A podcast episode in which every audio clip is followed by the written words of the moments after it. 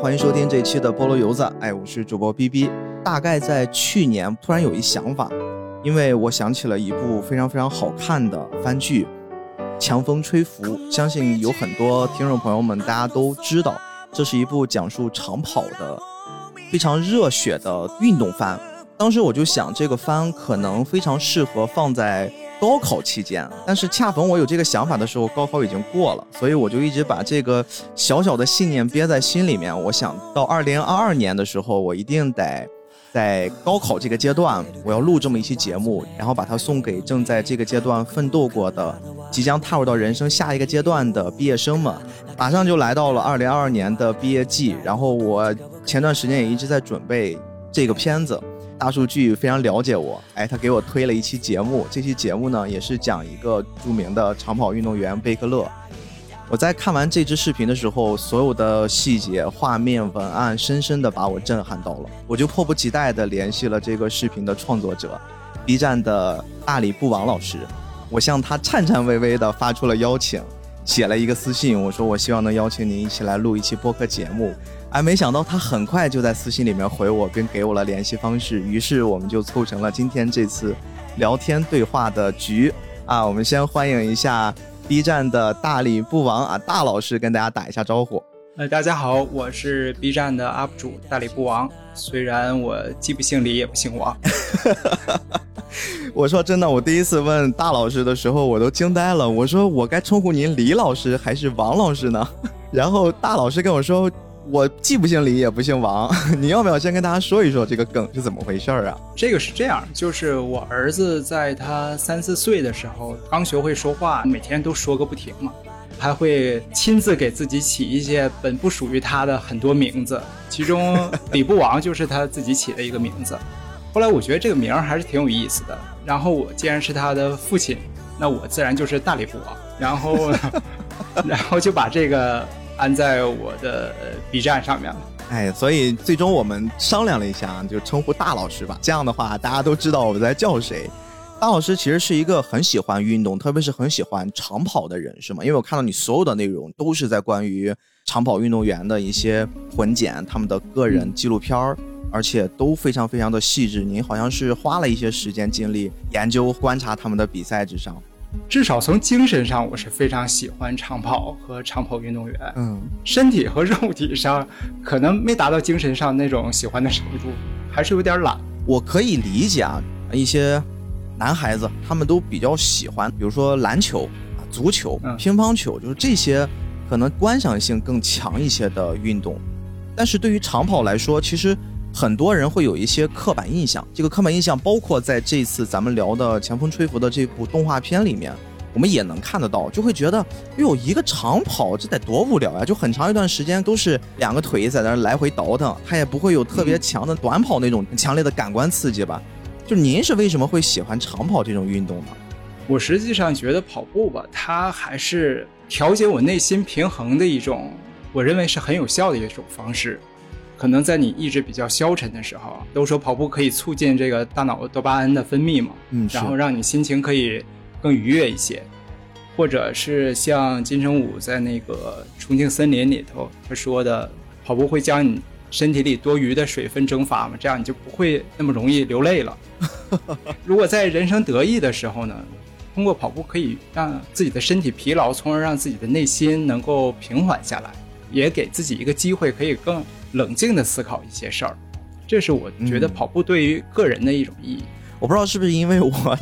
准备要做《前风吹拂》这番了，然后我就开始发现，哎，我怎么看了这个片子之后，就自己变得好燃呀，就好想也尝试着用双腿去奔跑。结果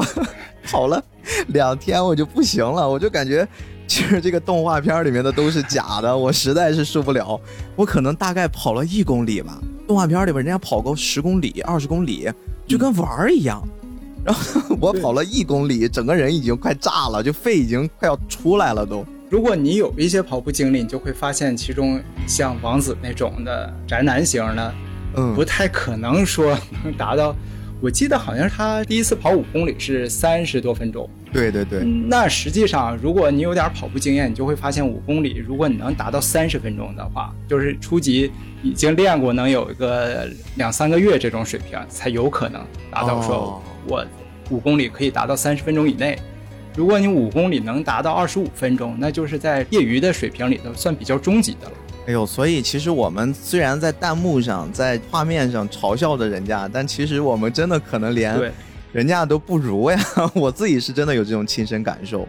行吧，咱们先进入到咱们讨论的这部动漫作品《强风吹拂》。这其实是一个还挺小众的作品，它有一个原著三浦紫苑，现在日本一个非常非常炙手可热的作家。他自己写过的一个同名小说就叫《强风吹拂》。三个小时之前，我才刚刚把这本书读了一遍，哎，我突然从这本书上得到了非常非常多的感动和力量。我觉得，如果大家在今天听完我们这期节目，你感觉不错，而且你对跑步有了新的兴趣的话，我不但给大家推荐这部动画作品，同时也希望大家能走进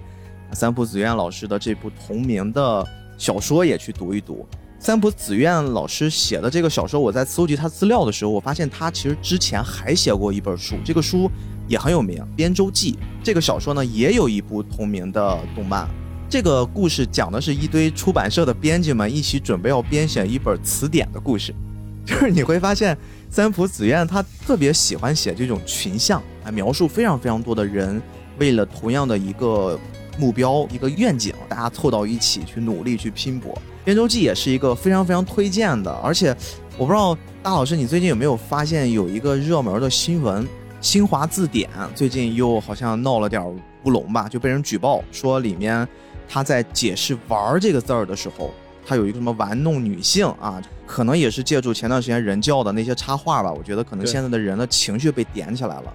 我就借助《编舟记》这个小小的这提一嘴，我觉得其实很多时候大家不要太被这种情绪给影响到。不管是你看没看过这个小说、这个动漫，《新华字典》里面这是中国最高最高的一个文字类的编写文本了。它里面不管是编写的人员还是审核的人员，一定达到的是一个非常高的层级。像这种问题，绝对不是大家现在看到的那种各种各样的问题，它其实背后是有一个。非常非常综合的考量，借助这件事儿稍微呼吁一下大家，先冷静，好吧？大家就是不要被这些网络上的情绪，呃，拴着走了。我们就这个事儿，确实我觉得稍微呼吁一下。然后我们再说回来，三浦子苑老师其实现在他所给我们呈现的一种状态，已经是一个非常非常成熟的作家了。在他的笔下所塑造的《强风吹拂》里面的每一个角色，都是鲜活的，而且在这个鲜活的人物背后。每个人还都有各自自己的故事，这个一会儿我们在具体聊这期节目的时候，我们可能会逐一的跟大家稍微去说一说这些小角色，都很有意思。当这个作品被改编成了动漫的时候，哎，我发现了一个特别特别有意思的现象，就是这部动漫的编剧喜安浩平这个人曾经是一个著名的声优，如果是一些资深的动漫爱好者的话，应该会对这个人不陌生。而且他曾经配的很多很多经典形象还都是运动番。嗯，比如说《第一神拳》，就是那个很经典的拳击动漫，它里面那个男主角木之内一步就是他配的。再近一点的，就是《网球王子》，里面有一个海棠勋，就是打那个球总是打 S 型弯道那个，也是他配的。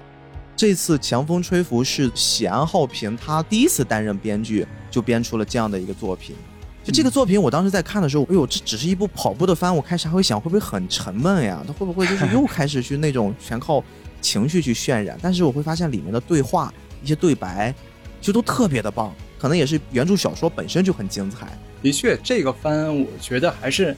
质量非常高。即便它可能有小说做底子，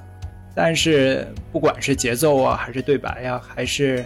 画面呈现出的效果，都是非常值得推荐和大家观看的一个。没错，没错。整个这个强风吹拂，它目前来看。大家的喜爱程度很高，但是知道他的并不多。今天借助这个番，一边给大家推广，另一个是我觉得这个番其实给了我很多不同人生阶段里面可能都会给到我的一种力量。我想到了我毕业的那个阶段的迷茫，可能想到了我刚刚工作的那个状态，嗯，然后也想到了我现在作为一个全职的 UP 主 或者一个失业人员。可可能我我现在面临的各种各样的问题，都从这个番里面的一些点点滴滴，它都会给到我一些力量。看这个番之前，其实我已经就开始有计划的想练一练跑步，虽然坚持的不是太好。的确是在这个番出来之后，我首先是看了小说，我知道有这个番。哦，您是先看的小说？对，先看的小说。然后我希望是我对这个小说的基本的内容故事有一个先了解之后，我再去审视式的看这个番。就是我总想先从原著上我拿出一点我自己对它的原始性的理解，我再去看这个。基本上我觉得它已经非常符合原著的精神，反映出了。原著想表达的东西，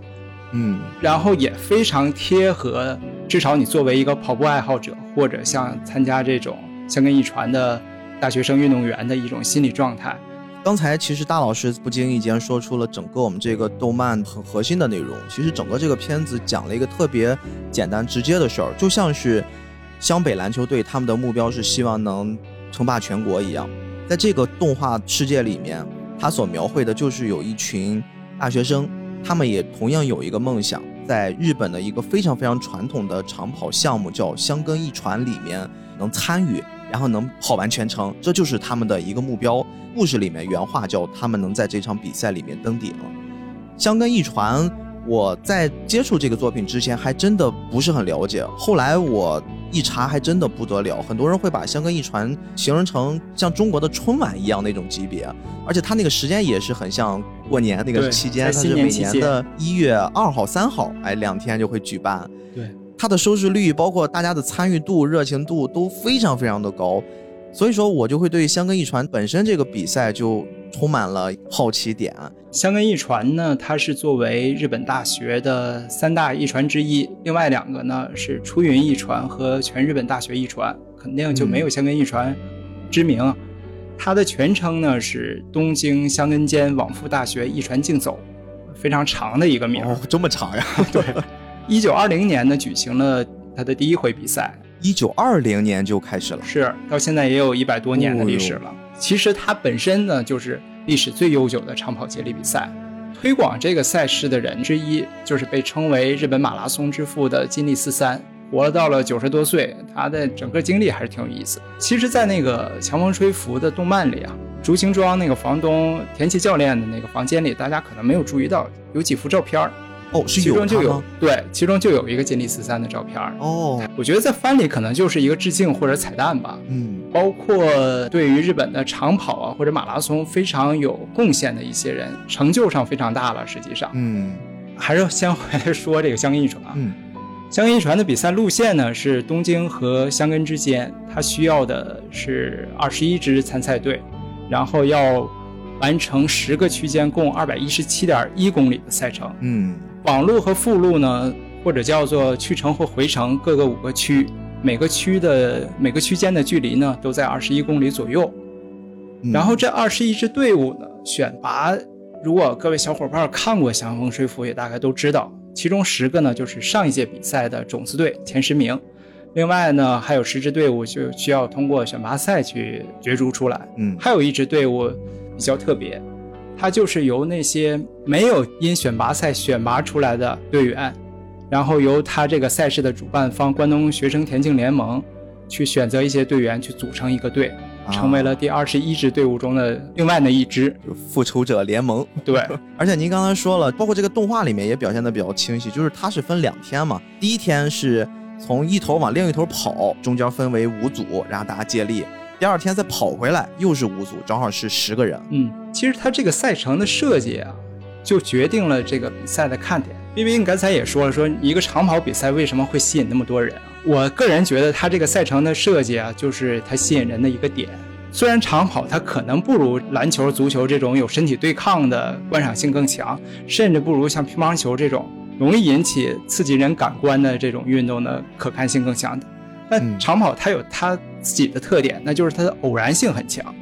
然后香根一传这个路线呢，它变化很多，需要经过香根地区啊。对于跑步来说，非常陡峭的山路。其实跑步的人都知道，不仅是上坡难，你下坡如果控制不好配速，心率会上升的很快，嗯，从而也会影响你最终的成绩。是在香根一传中呢，第五区和第六区就是一个上下山的路段。就是那个番里头神童和阿雪跑的那两个区间。哦，就是重点会渲染的那两个场景，其实，在真实的香根一传的比赛里面，也是大家比较喜欢看的两个赛段。对，上山和下山，整个海拔相差可能在八百米左右。哦，然后你这海拔造成的气温起伏也很大，所以你从细节上看啊，通常五区和六区的选手都会穿长袖的运动衫，嗯，有一些防寒的，对，或者带着个臂套去保温。总体来看，这个山区路段是最容易拉开成绩和名次的。所以呢，就是在真正的香根一传里头，在山路段成绩非常突出的，比如说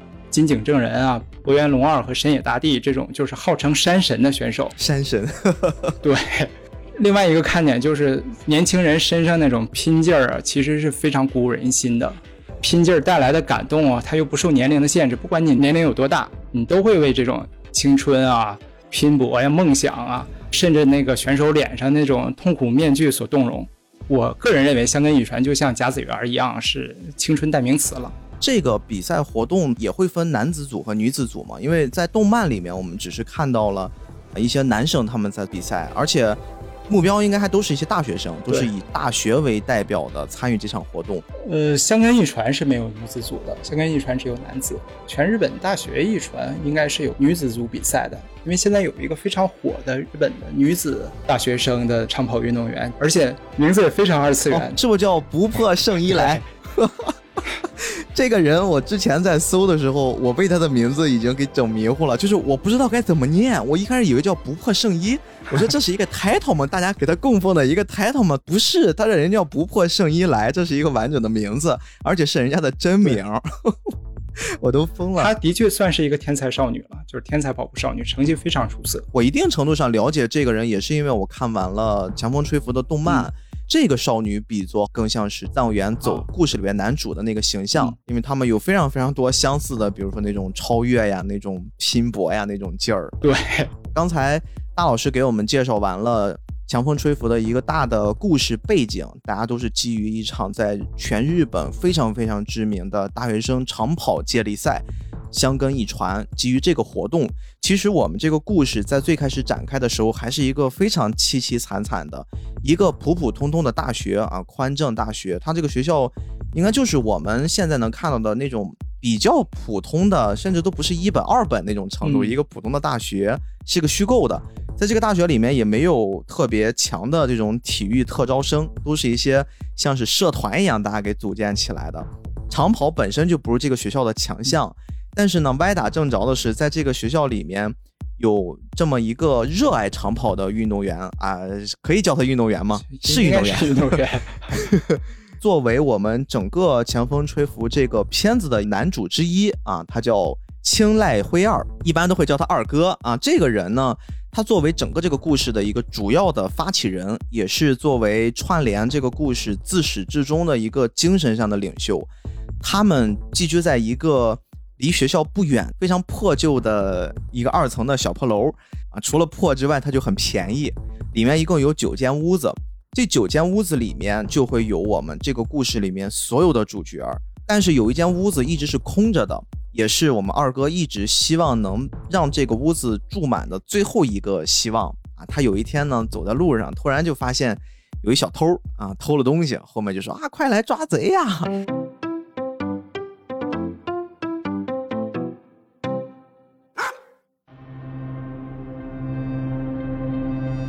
青濑从泥水匠手中抢过脚踏车把手，据为己有。借我一下。他抛下目瞪口呆的泥水匠，奋力踩动踏板，追向那名消失在黑暗中的年轻男子。是他，我一直在寻找的人，就是那小子。青濑心中燃起了信念的火苗，宛如在阴暗火山口蠢蠢欲动的岩浆。他不可能跟丢，在那条狭窄的小路上，只有这个人跑过的轨迹熠熠发亮。它仿佛横亘夜空的银河，又像引诱虫儿的清甜花香，绵延不绝地为青睐指引一条明路。迎面而来的风吹得青睐的棉袄鼓起，翻飞。脚踏车灯总算逮住了男子的身影。青睐每踩一下踏板，白色光圈便在男子背部左右摇曳，协调性很好。青睐拼命压抑着心头的悸动，一边观察男子的跑姿，他的背脊挺得笔直。步伐又大又稳，肩膀不紧绷，脚踝柔软的足以承受着地面的冲击。他跑得轻盈优雅，却又强而有力。男子似乎察觉到青睐的气息，在路灯下微微回头。青睐看到那张浮现在夜空中的侧脸，不禁轻叹一声：“原来就是你呀！”一种不知是欣喜亦或恐惧的情感在他心中纠结、翻搅。青睐唯一能确定的是，他的世界即将有所改变。青睐加快踏板的速度，与男子并肩而驰。仿佛有一种无以名状的东西在操控着他，一阵发自内心深处的呼喊驱动着他。蓦然间，一句话从青睐嘴里蹦出，而他根本身不由己：“你喜欢跑步吗？”男子骤然止步不动，冲着青睐摆出一种既困惑又愤怒的表情，那双蕴含着激昂热情的乌黑的眼眸，闪着纯净的光芒，反问青睐：“你自己呢？你有办法回答这种问题吗？”那一瞬间，青睐顿然了悟：假如这世上有所谓的幸福或至善至美，那么这个男人就是我心中的真善美。震撼青睐的那道信念之光，此后仍旧不止息地照亮他的心坎，恰似路灯照亮在漆黑的暴风雨海面上，那束光芒将永远指引青睐向前迈步，朝朝暮暮，直到永远。哎，双男主设定就出现了，就是我们另一个男主角藏原走啊，这个走子，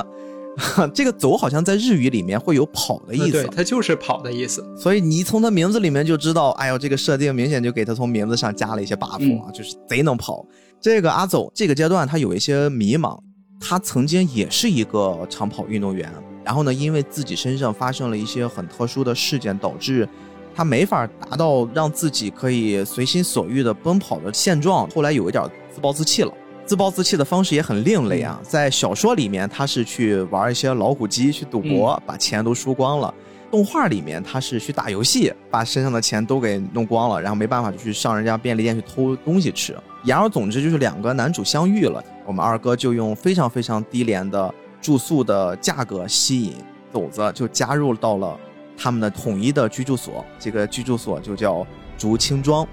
在这个环节里，真的，我倒不是有意的想把它往《灌篮高手》上联系，我会感觉在这些运动番里面，其实都不会是强调一个个人英雄主义。大家因为运动番最讲究的就是一种团结协作，一种团队。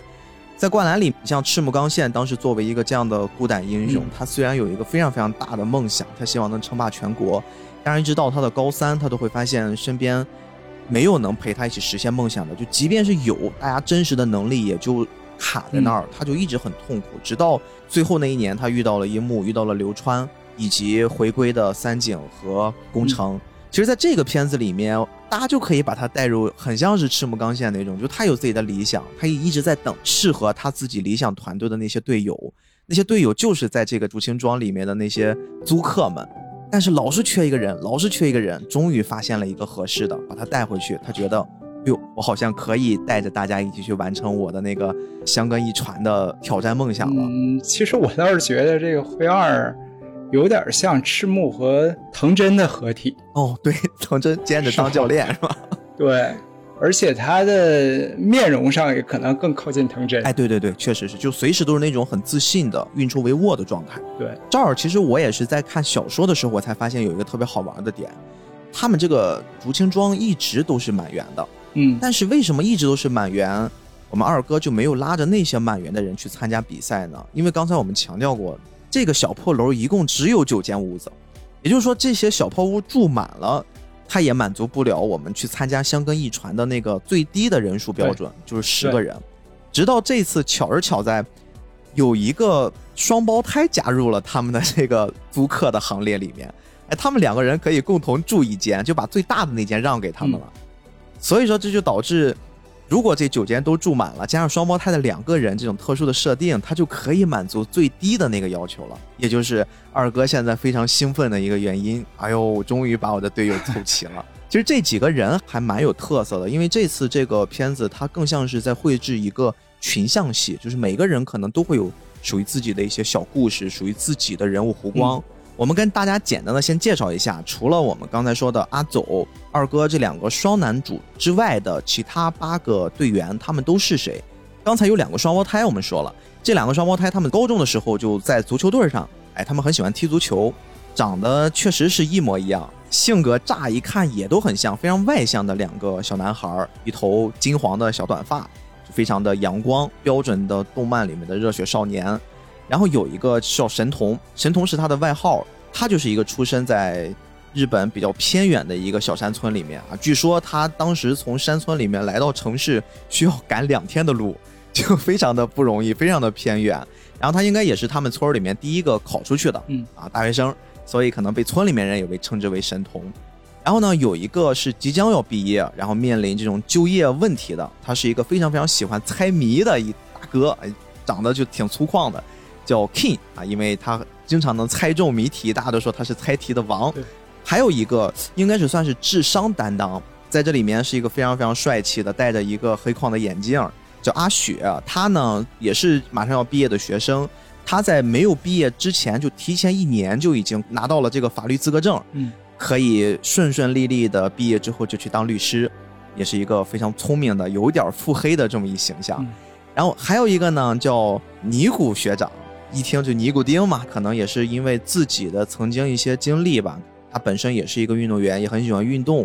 也是有这个田径的经验。但是呢，他发现他自己的身体并不是那么适合去运动，因为他身体是属于那种骨架比较大。对。越长可能就越偏离那种标准运动员的身材，至少是不像长跑运动员的身材。对对对，然后慢慢的他就有一点消极，加上他自己确实就是属于那种比较吊车尾或者不怎么好好学，他比所有人都年长一些，他就一直留级一直留级啊，哎也不知道他到底多少岁了，反正就是一个看起来像大叔一样的角色啊，尼古学长。对，然后还有一个是留学生，他是一个非洲裔的学生穆萨。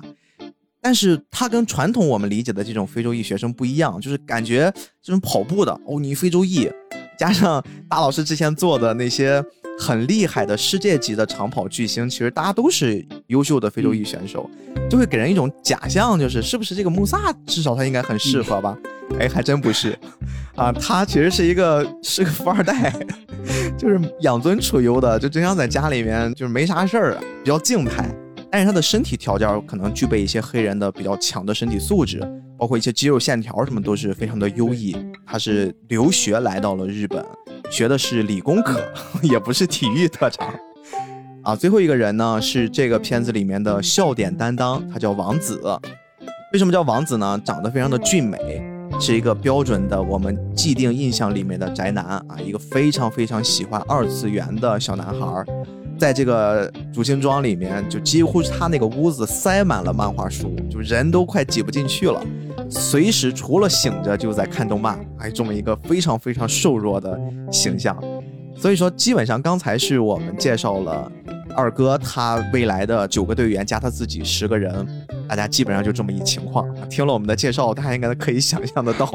这是一帮什么人呀？还要去参加这种在日本顶级的长跑接力运动？想想就不太可能，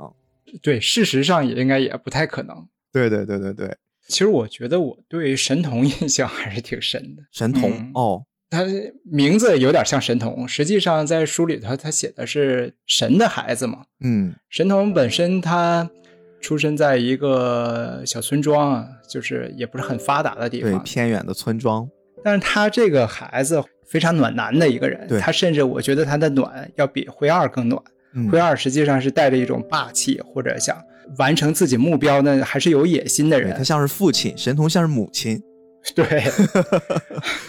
印象中比较深的就是 King，可能是因为找工作不太顺利，然后神童对他说：“不是因为喜欢才认真对待，而是想认真对待，尝试让自己喜欢。”就这句话，我我觉得他是十分贴切《强风吹拂》这个作品的整个一个。内核的，嗯嗯，可能除了灰二一直想参加香根一传，阿走呢可能是的确成绩很出色，但是因为 B B 你刚才说的一些事儿，导致他不想再继续跑下去。这十个人里九个人其实都不是很喜欢跑步了，在当时那个状态下，没错，甚至有很多人压根儿就没有考虑过跑步可以当成是一个什么爱好或者是一个事儿来做，对他觉得跑步这东西离我的生活很远，这是我们绝大多数人的一种状态。的确，所以当神童对 King 说那句话的时候，他实际神童不仅仅是对 King 说的，他是对另外八个人说的。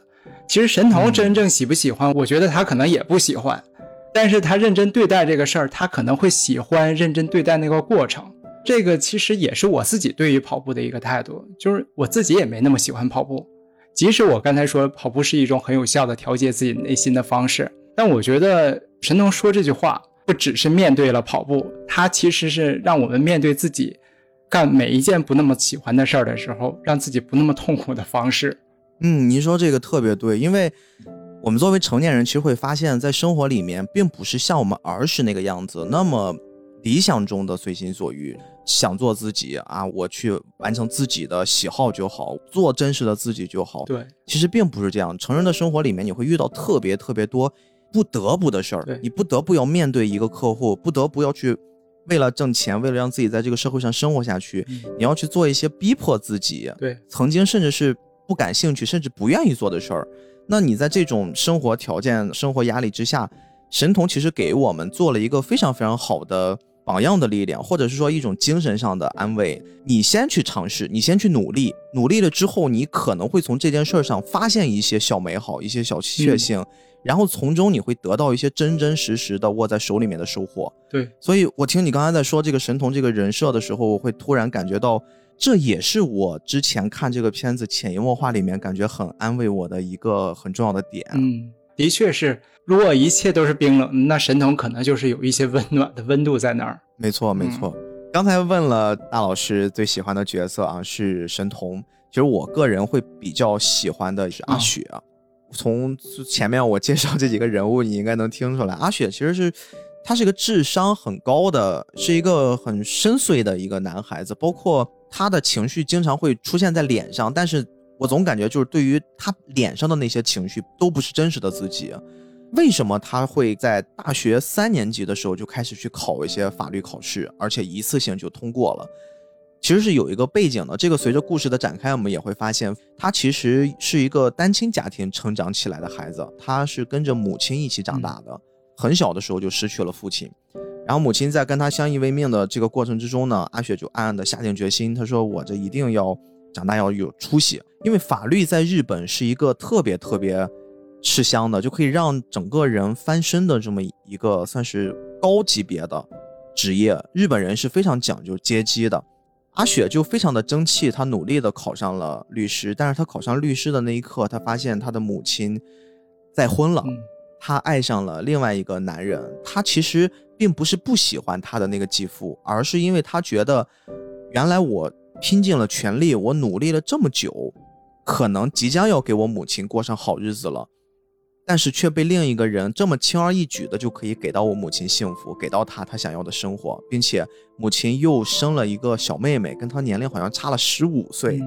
她自己可能会觉得，对于那种与母亲之间的羁绊，就可能会变弱了，他感觉就是像是一个。失去了母爱的一个小男孩一样，就有点小情绪，所以说常年就不跟家里联系，逢年过节都不回家，就过年都甚至在竹青庄里面还逼着二哥给他做年夜饭吃。他可能阿雪还是觉得自己可能成为了这个家庭里多余的人了。哎，您说这个真的特别对。慢慢的随着剧情的深入，我们会感觉到阿雪这个人的身上好像他背负了一种。这个年龄不太该背负的一些责任的东西，但是他这个责任又不是很成熟的一种思考方式，就会在这种思想既成熟又幼稚之间做切换，你就会感觉他很真实，他真的就像我们每个年轻人在成长过程之中，你可能自己在跟自己较劲儿的那个过程。他的确是，他花费那么多的努力，最后发现结果并不重要了。就一开始他是反对参加香港遗传的，对，他是非常反对的。但为什么会同意？就是他这种情感寄托，从原来想照顾母亲，可能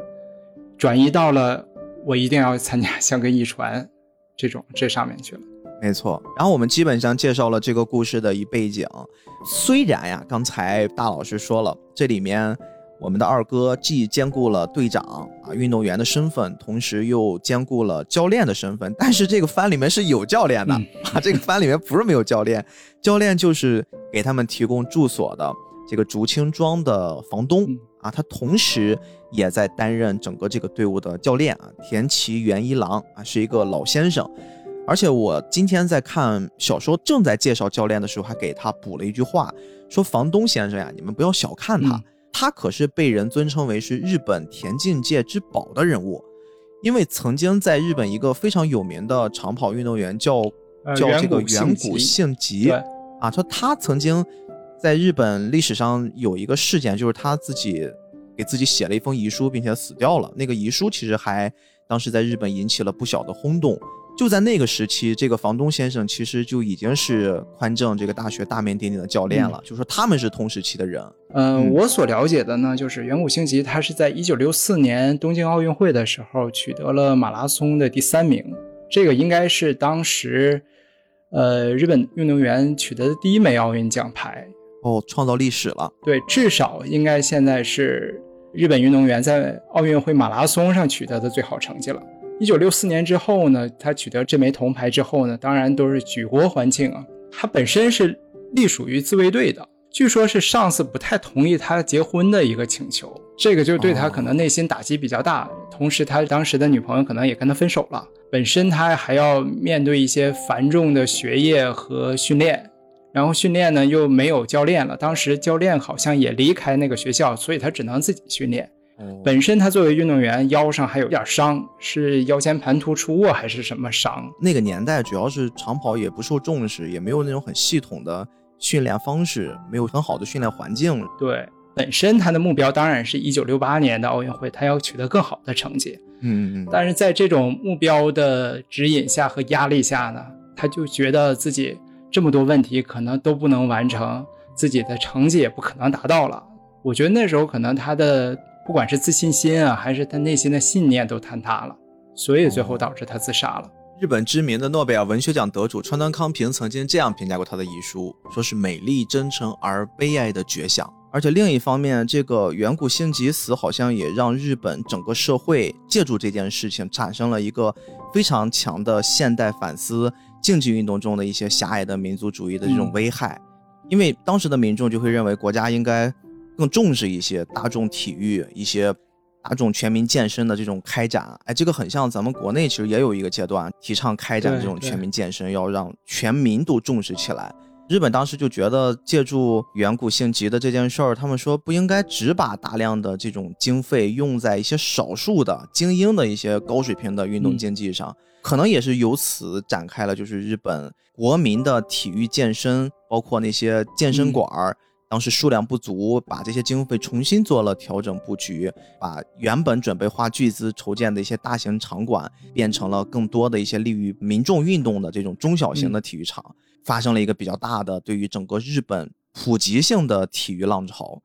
这个应该还是一个比较重要的信息点，所以说被小说的作者放到了这个作品里面。我们其实能从这一个小小的介绍他们当时教练的这个身份上，我们能看到哦，原来还有这样的一段故事。整个强风吹拂的故事，我们分为四个篇章。第一个篇章其实就是他们组建好了自己的团队，下定决心逐一攻破每个人抗拒长跑的这个信念。辉二还真的做到了，大家形成了一种凝聚力，决定要尝试一下参与香根一传这个活动。在参与这个活动的时候呢，其实还不是说你报名了就能参加的，因为刚才大老师也介绍过，这个活动它是属于一个日本国民级的运动，而且呢，它的竞技性还很高，很多是不是参加香根一传的大学生，最后都变成了国家代表国家的运动会选手。对，其实大部分优秀的长跑运动员都是来自香根一传，至少都参加过香根一传。其实刚才少说一嘴啊，就是香根一传它有区域限定的，它并不是全日本的大学都可以参加，它只是关东地区的大学。哦但是这也就导致了关东地区的大学的入学率会非常高，因为好多练习长跑的高中生，他的目标都是参加香根一传。啊然后呢，他为了参加呢，他也就只能去报考关东地区的大学。哦，体育生他们都奔着关东地区去报考。嗯，想参加这个比赛的入门门门槛也的确非常高，不管是小说还是番里头都提到了，报名选手五公里的成绩要达到十六分三十秒，嗯，然后十公里的成绩要达到三十四分钟。这个对于像我这种的非常业余的跑步爱好者来说是，基本上是这辈子都很难达到的一个成绩。您可以给大家大概的描述一下，就是达到他这个标准，基本上是一种什么样的概念？就是你十公里能达到三十四分钟，就中国来讲，应该就是中国的一级运动员的水平了。哦，专业的了。因为我记得好像知乎上有个提问，就是中国国家队能不能参加香根一传，能拿到什么名次？基本上好像就说是基本上参加不了。哦，竞技水平这么高，水平相当高，这些大学生运动员水平相当高。而且像预选赛那种，俗话说的在机场跑那时候，嗯，参赛队伍可能就达到三十支以上。这个竞争实际上要比香港一传的正赛的竞争还要激烈，三十多支队伍去争取十个名额。哦，这样的一拓展，还确实是让我重新审视了这十个小年轻。这十个小年轻确实不得了呀。对，所以说我们刚才看到，当这个队伍已经逐渐雏形的时候。大家凑到了一起，开始准备，先要以个人达标的那个目标去参赛。这个目标，刚才大老师也给我们大致的形容到底有多难。我们可以想象，在这些角色里面，即使是一些有运动天赋的啊，当然阿祖和二哥他们相对来说这个问题倒不大，因为毕竟都是专业的，他们也热爱长跑，也一直在练，没有落下。但是对于其他的八个人来说，就多少有一些困难了。不过这几个人其实他们也是会稍微区分一下运动能力或者运动天赋的，比如说刚才我们聊的双胞胎，他们是本身就一直在踢球，对，对他来说，这个身体素质搁在那儿，你稍微把这个体力方面给训练一下，他们达到这个成绩，我们也可以接受。嗯，那再比如说刚才有一非洲裔的，对吧？即便他是一个理科生。有人那天生的身体条件就摆在那儿，而且经常他们会举行一些泡澡的活动，可能会让自己放松，是属于他们比较物美价廉的一种业余项目吧。我们会发现穆萨的身体素质，包括那些肌肉线条是非常非常精美的。他本身应该也不会是一个死肥宅，就是吃了就躺那种，所以他的后面的成绩提升的也很快。再一个就是尼古学长，尼古学长他有问题，即便是他之前是运动员。但是后来他自暴自弃之后，脂肪积压的比较多。另外就是抽烟啊，运动员一抽烟，其实对身体的损耗还是挺大的。他必须要让自己去戒烟、减肥，然后再重新去恢复体力。他相对于其他人来说就难很多了。嗯，那你再其他的几个人，对吧？又是什么神童，对吧？他虽然以前因为老家那个路途遥远，脚力比较不错，但是他毕竟就是一个瘦瘦弱弱的一小年轻。对啊，K 你不用说了，就是一 大汉。其他几个人其实都不像是那种有比较强的运动天赋的，所以他们这个阶段是非常痛苦的。他们这个阶段就不断的被辉尔用各种各样的方式去磨练，比如说清早起来就开始跑，睡觉之前还在跑，各种加练，各种给他们制定以个人为特点的训练计划。有那个阶段真的还挺励志的。对，实际上我觉得三浦子苑去设计这几个角色，他肯定就是要贴合现实，把这几个角色投射到他的观众和那个读者身上，会觉得找一个自己相像的角色能更有共情感。如果从现实角度说，参加香根一传的选手基本上都是从初中就开始训练跑步，非常有针对性的去跑，才有可能参加这项竞争如此激烈的比赛。所以，如果都跑了半辈子了，对，半路出家的这种的，不太可能说在香港一传上取得像宽政大学这种名次，嗯，甚至连预选赛都不太可能通过。刚才您有一句话，您在聊三浦子苑老师，他在这里面其实做了很多设计的。这个设计还不止于此，他在里面借助一些角色对话，就是当时是，呃，阿走刚刚被带到竹青庄的时候。灰二把阿走介绍给这些租客们，其中呢，他找到了当时还有一些暴躁的阿雪，他们几个在聊天的时候，尼古学长也在现场，他就发现呢，灰二、藏原走、阿雪他们在日语里面的发音都跟一部动漫是一样的。这部动漫是一个还蛮经典的，我不知道大老师有没有看过，当时高田勋和宫崎骏老爷子他们一起画的《阿尔卑斯山的少女》，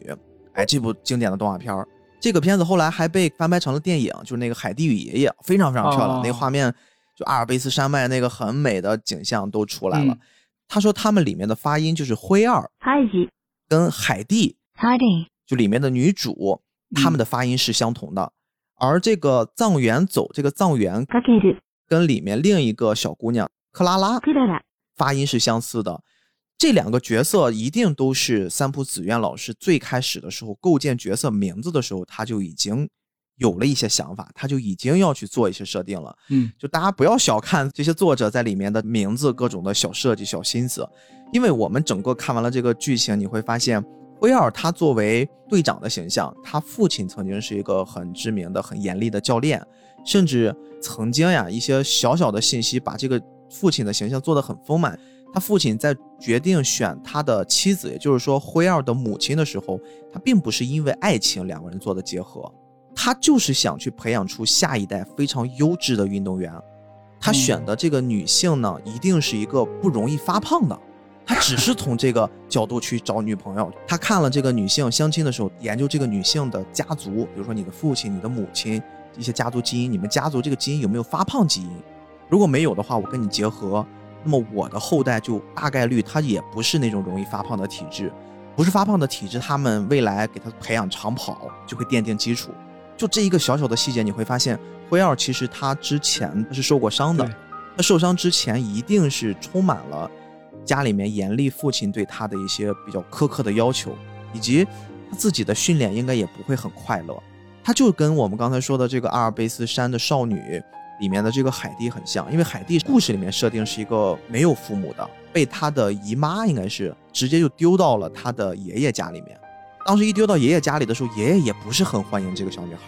后来慢慢的随着跟她的相处开始转变，海蒂一直是一个非常乐观的人。她用她的乐观感染了很多很多的人，包括她的爷爷，包括她未来的一些朋友。其实这个点上就跟辉耀的那个形象会非常像。辉耀也在用他的乐观，即便当时的出身，他的环境是是如此，我们无法想象。但是你同样会发现，哟，好像这个辉耀他用这种乐观的精神，真的是带着这一帮门外汉在克服一个又一个的困难，最终实现了梦想。嗯，而另一个发音相似的这个藏元走。阿走跟克拉拉，它是相似的发音。这个克拉拉在《阿尔卑斯山少女》这个动画里面，她是一个富家的少女，但是他的腿可能出了一点问题，他站不起来。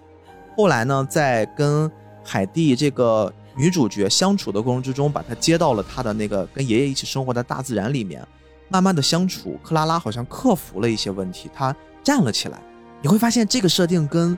藏原走，哎，这个也有一些相似，因为藏原走倒不是不能走。而是因为他之前因为个人的一些原因，他放弃了跑步，他丢掉了那个对他来说他腿的最主要的作用，精神上放弃了跑步，对，精神上放弃了站起来。但是慢慢的，随着他认识了这些朋友，认识了辉耀，认识了在竹青庄的这一帮伙伴们，他重拾了对跑步的信心，重新认识了跑步的意义，然后他站了起来，他勇敢的奔跑，而且创造了各种各样的很辉煌的成绩。所以你看，在这一个小小的设定里面，三浦紫苑其实下了很多很多的功夫。如果 B B 像你刚才说的，我觉得阿雪还有点像灰二的爸爸。他在里面其实还说过一句，借助尼古学长说，阿雪就很像是在《阿尔卑斯山少女》里面，海蒂有一个朋友放羊的那小哥，他那个羊里面有一个发音跟这个小雪是一个发音。他说他很像羊，因为可能阿雪是最后走下坡的，我怀疑可能就是那个羊经常在坡下跑，他就可能会有这样的暗示。当然这个我我不确定，只是说他也提了这么一嘴，很好笑。尤其是日本作者，还是会在很多他的作品中设置一些小的点，在后期我不知道是有意的还是无意的，会把一些点去给放大。所以我们在第二个环节看到他们为了达到个人能满足晋级这个资格赛。每个人都拼尽了全力训练，后来呢，即便是最弱小的王子，他自己也开始重视起来，就发现自己的伙伴们大家都在提高，他表面上所谓的进步缓慢，好像一直在给团队拖后腿，但是其实就像大老师介绍的，这个王子这么瘦弱的一个状态，他能一开始跑出那个成绩，包括后面他也通过努力，刚刚好的擦着边儿也通过了个人测试。对。王子一定付出了非常非常多的努力。我们可以想象，王子这种，包括跑步姿势也被人嘲笑，包括一开始所有的笑点几乎都是王子一个人给大家带来的。他确实是一个很值得我们尊重的，就是不要老是嘲笑这些二次元的少年们啊！二次元的少年们认真起来，爆发出来的潜力也是无穷的。说到这个王子，大老师是不是在日本真实的也有像王子这样的跑步姿势的很知名的运动员呀？我查到的有一个叫安藤友香，这个运动员我倒是不太熟悉，但是王子那个跑姿，就任何跑姿都有可能存在。在长跑里头，可能会有说跑得非常好看的运动员，像贝克勒啊，或者嗯中跑里头还有个奎勒伊，跑得非常优雅嘛。但是也有嗯跑得很难看，但是你速度上还都可以的运动员。也就是说，以前我们传统意义上理解的一些运动，我说最直接的啊，我之前做过一期节目是乒乓嘛，嗯当时在乒乓里面还简单聊了聊，我当时也参与过这个乒乓球的训练，而且非常巧的是，当时跟我一起打乒乓球的那小姑娘是陈梦，啊世界冠军。当时我们在学乒乓球的时候，就是教练一上来就会先给你纠正姿势，因为运动这方面可能真的就是最后大家比拼的就是细节。对，这些标准的姿势都是经过了非常非常多前辈他们科学的通过时间的历练、经验总结出来的一些最适合这种运动的方式啊，大家会抠各种各样的细节，包括打篮球的投篮姿势，包括乒乓球的这个握拍姿势。网球的这个挥拍姿势全部都是有标准，哎，但是您刚才说在长跑里面姿势反倒不是一个必须要统一的这么一个定向，跑步还是比较原始嘛，对于人来说是一个最原始的一个运动。每个人他用他各自的跑姿，如果能保持身体的一个舒适的状态，那他就能达到一个可以达到的好的成绩。跑姿有跑得好看的，然后也有跑得不好看的，然后也有调整跑姿的，比如说我是前脚掌着地啊，还是后脚跟着地，嗯。或者是我是身体前倾啊，还是身体往后稍微仰一些。当然可能会有一个更科学的跑姿，但是即便有这种科学的标准在，如果你放眼到世界赛场上，还是各种各样的跑姿都有，哦，也也有不摆臂的，但是他可能成绩也能排在世界前几位，你就没法去说这个。啊，你一个初学者，你可能强调跑姿，到最后你的速度还是不行。纠正这些跑姿不好看的人，然后他们就回怼一句：“你能先跑过哥再说。对，” 人家跑的就是快，你也没什么可说的。对，我觉得跑步这个事儿就是天生的。嗯你后期当然可以通过训练啊，把你的自己成绩提高，但是你心肺啊这种的也可以训通过训练去提高，但好多天生的属性你是无法通过后期去弥补。嗯，这个就就像穆萨这种的，他可能就是非洲基因就导致他能跑，他就要比王子这种通过后天努力再去跑的成绩会更好。这个事儿我们往大了说，任何的事情层面上好像也都是这样子。你必须要认可的就是，真的这个世界上就是有一些人，他们就是擅长做某一些事儿。可能你可以通过努力去缩小与他们的距离，甚至通过更多的努力，可能去超过他们。但是从嗯更宏大的角度来说的话，你必须得承认天赋所带来的这种加持。但是我们话又说回来，长跑这项运动，它可能跟其他的运动还真是又不太一样。它同样吃天赋，但是它没有像其他运动那样那么吃天赋。嗯我们曾经在乒乓那期节目其实也提过一个观点，就是都是作为运动员，天赋其实就不是那么重要了，因为运动员每个人大家都是天赋异禀的，大家才能从这么多人里面选拔出来，然后去参加各种比赛。最后我们比的是努力，但是天赋是一个敲门砖。不过在长跑里面，它这个砖就相对低一点。在这个作品里面，其实也提过这件事儿，就是长跑跟短跑不一样，短跑你可能真的是要拼爆发力，去拼天赋，你的各种肌肉、身体结构。长跑可能更多的是一种坚持，这也是为什么在这个片子里面一直在提及的，强调长跑运动员真正他优秀的那个点不是快，而是强。其实像大破节就曾经说过，马拉松等于百分之六十的体能加百分之四十的意志。我觉得他这个说法还是有他的依据的，并不是说我百分之五十体能，百分之五十的意志，或者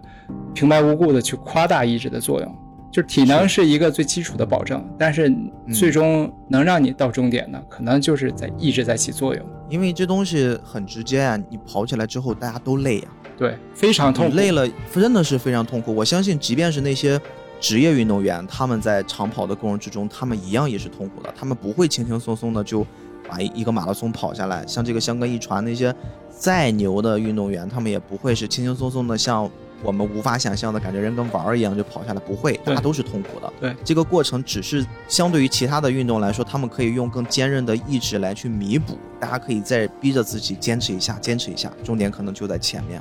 对你说到这个，我还有一个印象比较深刻的情节，就是，嗯我刚才也说我比较喜欢神童，因为他那个发烧跑步这个事儿，还有一个就是灰二，他可能是打封闭跑步，他跑的是最后一个区间嘛。其实这两件事儿在真实的香港一传里头还是有点关联。我记得应该是在二零一九年那一年的香港一传，在出战一区的，就是从大手町开始起跑那个阶段的，有一个选手叫新井康平，好像是那届比赛是他大四，他参加最后一届比赛了。嗯然后这开场可能刚刚过了三十秒，他就是因为碰撞呢，导致他这个脚脚踝扭伤了。我不知道 B B 你有没有说脚踝扭伤在跑步这种经历？我扭伤过，但是我没有跑过。对，就非常痛苦，非常疼痛苦。然后教练呢，当然就像那个延琦教练，正常在香港一传中不是会有教练车嘛？但一区好像是没有教练车的。当时也是在问他能不能坚持，但这个新井康平还是表示自己可以坚持，因为一旦他放弃，他作为一个一区的运动员放弃的话，整个剩下九区也不用跑了。一区的距离呢是二十一公里多一点，最终呢，新井康平还是以一小时十一分十五秒完成了，而且是在等于算是有一个关门成绩嘛，在关门成绩之前完成了。最后算出的平均配速呢，也能达到三分二十秒，就非常非常快了。他是拖着一条伤腿在跑。有了多大的痛苦在完成这个事儿？你我看见过他那个后期，就是他比赛之后下来那个照片，那个左脚的脚踝真的像二倍于右脚脚踝那么大，肿的，肿，太痛苦了。这个这可是一直把这个痛苦延长了一个小时。对这个，当然大破节后来好像也批评过这种做法，就是觉得这是对于优秀运动员的一种自毁前途的做法吧。我个人认为啊，就是即便是大破节，他是一种旁观者清的态度去看待这件事儿，但如果当时他在这个赛场上，他也会做出相同的事儿。我觉得运动员身上有一股跟常人最大的区别，并不是在运动本身的这个领域，而是他们那种不服输的、对，那种渴望胜利的那种精神。我经常会看到一些运动员他们在上综艺的时候，这种方式表现的特别强烈。嗯因为综艺绝大多数的时候，大家要的不是赢，大家要的是效果。对。但是运动员绝大多数的时候，你会明显的感觉出他跟那些传统的艺人的区别在于，他们更希望赢，即便是一个小游戏，即便是一个我们觉得就是小孩子玩的很幼稚的那种比拼，嗯，他们就是想赢。这个是我觉得运动员身上一个我们必须要对他们大大的报以认可和尊重的一个点啊，这才是运动精神。的确。但我觉得就是金井康平这种事儿发生在日本也非常正常。就像咱刚才说的远古性疾这种的社会压力所导致他的自杀，其实我觉得可能这个岛国文化对于一种瞬间美啊，它一直处于算是他民族精神上的一种追求，就是短暂而极致的那种绚烂，比如说像樱花呀、花火呀，都是转瞬即逝的美嘛。与中国文化中那种追求的隽永之美好像还是有区别，而且吧，像香港艺传这种两拍都会有观众去关注这种比赛，无形中会给他们一种压力和一个逼迫他们继续的劲儿。好像《乌合之众》里头也说过，就是你这种群体所表达出来的感情，它不管是好还是坏，都会以一种比较简单而夸张的方式去呈现出来。然后你被一个群体的情绪感染的人呢，也会觉得自己好像前所未有的强大。然后他的行动呢，可能就完全听凭另外一种陌生的力量去主宰了。他可能感觉不到疼痛了，在那一刻。第二个小部分的时候，给我们呈现的除了他们每个人的坚持努力之外，也真的就像你说的，我们能看到了体育运动的一些残酷，又看到了体育运动里面的那些人性的精神方面，在不断的鼓舞我们，也在鼓舞这些每一个参加的运动员们。嗯，然后他们通过了个人的这个测试之后，他们开始进行了下一个目标，增加了自己的训练强度。同时呢，他们开始要准备去冲击那个资格赛，因为只有通过了资格赛，你才有可能能参与到最后的香港一传。香港一传刚才大老师也介绍过，它的参赛标准是一共有二十一支队伍，除了我们刚才说的临时拼凑的队伍，那个肯定对于这十个人他们是无法想象的，他们不能想象，嗯这东西跟我没关系。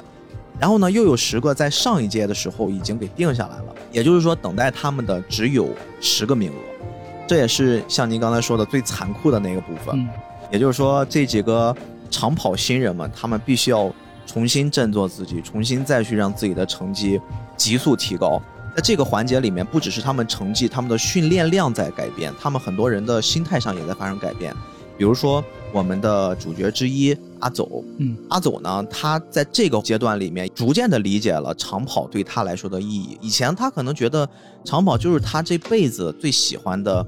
一种项目吧，他就是迈开了腿，然后就不断的往前奔跑，让自己越跑越快，别的他都不管。而且我们一直也在提及，也一直没有把这个事儿说清楚，就是阿走自己身上到底发生了什么。他其实高中的时候应该是一个还比较优秀的高中生运动员，也是一直在长跑队里面训练，而且当时他的教练是属于一个比较，哎呀，这应该怎么形容呢？这个教练属于比较变态，是吧？阿走的成绩很好，教练当然就会喜欢那些成绩优异的，但是队里面呢也会有一些成绩相对不那么好的，其中有一个阿走的学弟，他是一个特招生，人家就是靠体育吃饭才来到这个学校的。然后自己平时在锻炼的时候腿部受伤了，嗯可能也是积劳成疾，他去请假，连续几次请，非但没有请下来，反倒那个教练还不断的用那种阴阳怪气的，或者给他各种施压，嗯说你这种人，你说你不跑步或者有什么意义，全是这种话，就确实你作为一个观众看起来就挺难受的。但是我相信这种事儿可能还不是凭空出现的，它一定会有一些真实的原型写照。当然我们不去追究，只不过作为这个故事里面，阿走把这些事儿都看在心里面，包括他自己其实从这个教练身上也没有感受到足够的像教练和运动员之间的那种互相支持、互相扶持、互相羁绊的这种状态。嗯他可能也是借助了在他师弟身上发生的这些事儿，有一天他忍不住了，在高三比赛之前一段时间没有控制住自己的情绪，然后打了他的教练。这件事儿后来闹大了，他教练打的还挺厉害的，就导致呢整个委员会学校给了他们一些处罚，他们这一组人整个这个队伍都不能参加那一年的比赛。对于阿走来说，他已经是高三了，这一年也是他在高中生涯的最后一场比赛。同时，这个队其他的训练的成员里面也有一些高三，大家都因为阿走的看起来不怎么理智的，可能忍一忍就过了的一个举动，导致这些人都失去了最后的资格。所以阿走自己也在埋怨自己，不断的反思自己。他之前的队友可能也因此对他抱有了一些恨意，也就是在这整个作品里面，我们能看到的有这么一个叫神的形象，不断的就给他找事儿，不断的就看到阿走就开始给他一顿阴阳怪气，一顿就开始揭人老底儿、揭人伤疤，就是这么一个背景，对，这个神跟那个教练其实有点像。还有一点像，就是比较极端的那种类型。之所以不愿回忆他这个，我在我上小学的时候也碰见过这样的老师，所以我对这样的老师还是非常反感。我如果是阿走，我可能也会回出那一拳。甭管是从理智的角度，还是当时情绪的角度，可能你更会站在阿走那个角色身上一些。嗯，的确是。这个环节里面，其实阿走他是完成了他自己心态上的一些转变，他会觉得我好像重新找到了奔跑的意义。整个这个队伍他们在参加这个预选赛的时候，首先队长辉二做了一个非常非常漂亮的战术，啊，给大家稳定军心，然后重新去匹配大家之间的能力，大家一起齐心协力的完成了比赛。阿走那天还超水平的发挥，跟当时的一个名将还完成了一个激烈的 battle，最后还取得了不错的成绩。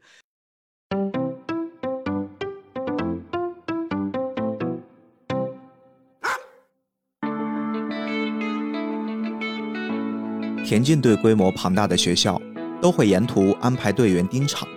负责传达各选手的位置以及教练的速度指示。潘正大因为人手不足，做不到这一点，于是青睐不只要下场比赛，还得分神关照其他人，不时得回头确认队员的情况。竹青庄的另外八名成员仍然跑在一起，位置落在人数略增加的第二集团后方。本来的第二和第三集团已经解体，现在的第二集团其实是由尚未落后的选手加上从第一集团退下来的选手结成的。双胞胎穆萨、阿雪看起来体力都还很充沛，神童和尼古也是一派轻松，努力保持着自己的节奏。King 总算是勉强跟得上，但王子看来就有点危险了。本来跑在一起的竹青庄成员已经慢慢拉长成一列纵队，从这里开始，队员们如果继续勉强跑在一起，不但不能提升落后队员的速度，反而有可能被速度较慢的队员拖累，导致节节败退。通过七公里处时，第一集团每公里的跑速是三分零五秒，感觉比刚起跑时的速度慢了一点。原因或许是选手们担心后半段比赛可能后继无力的集体心理作用，并且跟跑在前头并不远，目前位居第三的伊旺奇开始放慢速度有关。青睐判断，过了十公里后，第一集团才会有选手加速冲出，到时候他和阿走当然也会冲上去。不过他也得考虑这对后面跑者可能会造成的冲击。接下来一定会有人跟不上，因为体力不支而乱了步调。竹青庄的成员绝对不能受到这些人的影响。青睐往中央线接近，再次下达指令给跑在后头的伙伴。他用右臂画了个大圈，示意差不多可以行动了。再把右手放到太阳穴附近，做出分别抬动五根手指的动作，表示你们可以散开了。最后，他右手握拳，竖起大拇指，告诉大家：奋战下去，加油！除了自顾不暇的王子，竹青庄成员都稍微举起手表示了解。阿走，从十公里起是预赛的第一个胜负关键，千万不要慢下来。青睐第一声提醒，阿走闻言点了点头。青睐从第一集团选手的呼吸节奏以及积极抢占容易冲刺出现位子的情形，观察到事态的发展。众选手之间互相刺探，同时互相牵制，等待着最佳的冲刺时机到来。他们离开站前大街。往高架桥的方向跑去，沿路都有观众在为选手加油。阿走全神贯注在比赛上，这些声音在他听来感觉非常遥远，仿佛只是轻抚过耳边的海浪声，不一会儿就随风而去。今天，阿走感觉自己格外意识到这副身躯的律动。有时候虽然感觉身体很轻盈，却不能实际反馈在速度上。今天的状况正好相反，他不知道为什么，总有种不太对劲的感觉。却反而跑出了不错的节奏。不论再怎么练习，正式上场时，经常会觉得大脑和身体搭不起来，因此产生一些错觉。想到这里，阿走第一次看了手表，目前他的速度是一公里两分五十七秒，不是错觉。我今天果然状况很好，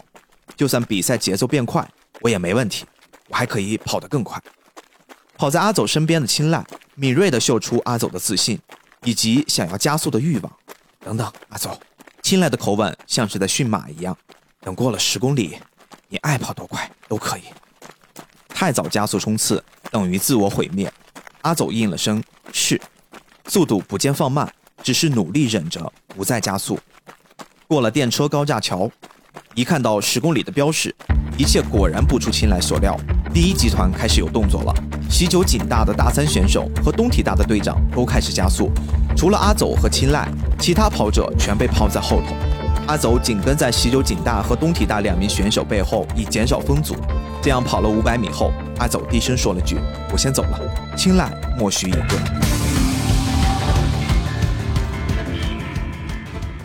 我印象最深的是他们在比赛之后的一个小桥段，当时应该也是观察到了跑完之后，大家身体上可能稍微有那么一些些不适。阿走呢，跟穆萨两个人就自告奋勇的说：“哎，我去给你们买一点冰块吧，敷一敷腿啊什么的，帮你们缓解一下。”他们就来到了一个小卖部跟前儿。就在这个过程之中呢，他们就听到路上有一些观众啊，他们就窃窃私语，可能也是看到穆萨异于常人的肤色嘛，这种亚洲人看到黑人可能或多或少都会多留意两眼，也代表了一部分观众说出了他们的心声。因为本身这次比赛的前几名也都是一些呃黑种人，他们拿到了第一名、第二名一些比较优异的成绩，都是一些留学生、特招生，所以这些日本的观众就会觉得，就是因为这些人的到来，导致了我们日本人的成绩不好，你们占用了我们的名额，你们让我们拿不到冠军，他们就在穆萨的背后就说了一些这种嚼耳根了。他走其实。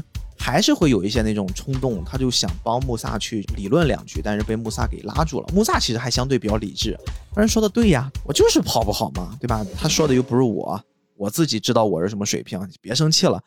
阿走当时其实那个阶段他是没想通的，但是他的气焰已经下来了。但是呢，这个时候他们遇到了一个很重要的人，动漫圈里面都会叫他叫前夫哥，因为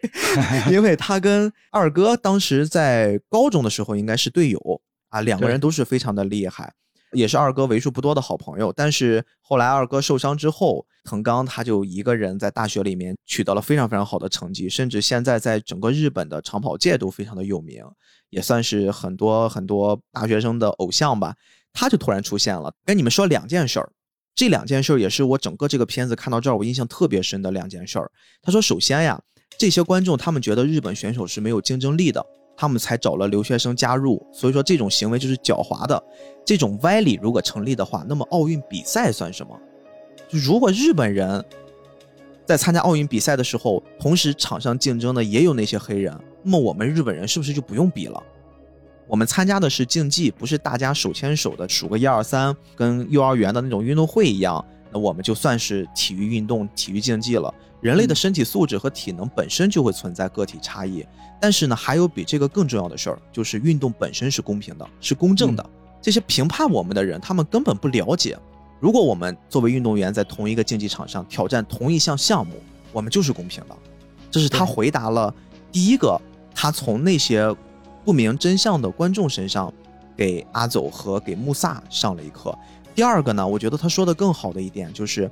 他们还犯了另一个错误，就是以为运动只要赢了就好了。就是日本选手呢，只要得了第一名，拿走金牌，对这些观众来说就是好的吗？对于运动员来说就是好的吗？大错特错，这绝不是运动的本质。说如果今天我拿到了第一，但是我却有一种输给了自己的感觉，这件事对我而言就根本不算是胜利。比赛的成绩和排名呢，会让人眼花缭乱，模糊了焦点。所谓的世界第一，应该由谁来决定？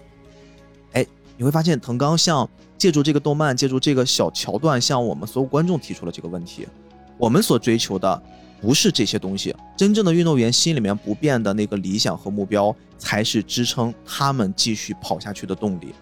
哇，我觉得这两个观点真的就是非常非常好的诠释了。运动员里面，他们对于运动精神，对于他们每次不断努力奋斗的那个目标的一个很好的诠释。而且回到三浦紫苑老师身上的时候，你你可知道，三浦紫苑老师他是一个不懂运动的人。他在写这个小说之前，他完全不了解体育竞技，包括他自己采访也说，他平时别说跑步了，他就连运动他都懒得运动。你可想而知，他为这个作品付出了多少努力。我还记得小说翻到最后的时候，他。真的引用了好多好多的文献，感谢了好多好多圈子里面的专业人士，他一定在这个作品里面下足了功夫。当初编周记，我估计也是下了很多功夫才能去达成那一个作品的。而且我们又回到刚才藤刚给阿走和穆萨上的这一课上来说，作为一个经常看比赛的人来说，大老师您在看这些长跑运动的时候，特别您自己也做了这么多比较知名的长跑运动员。而且你的这些作品里面也一直在去强调，他们的生平都不是一帆风顺，都是起起伏伏的。通过这些做的内容，包括你看的比赛，你自己所理解的长跑运动和长跑运动精神到底是什么样子？嗯，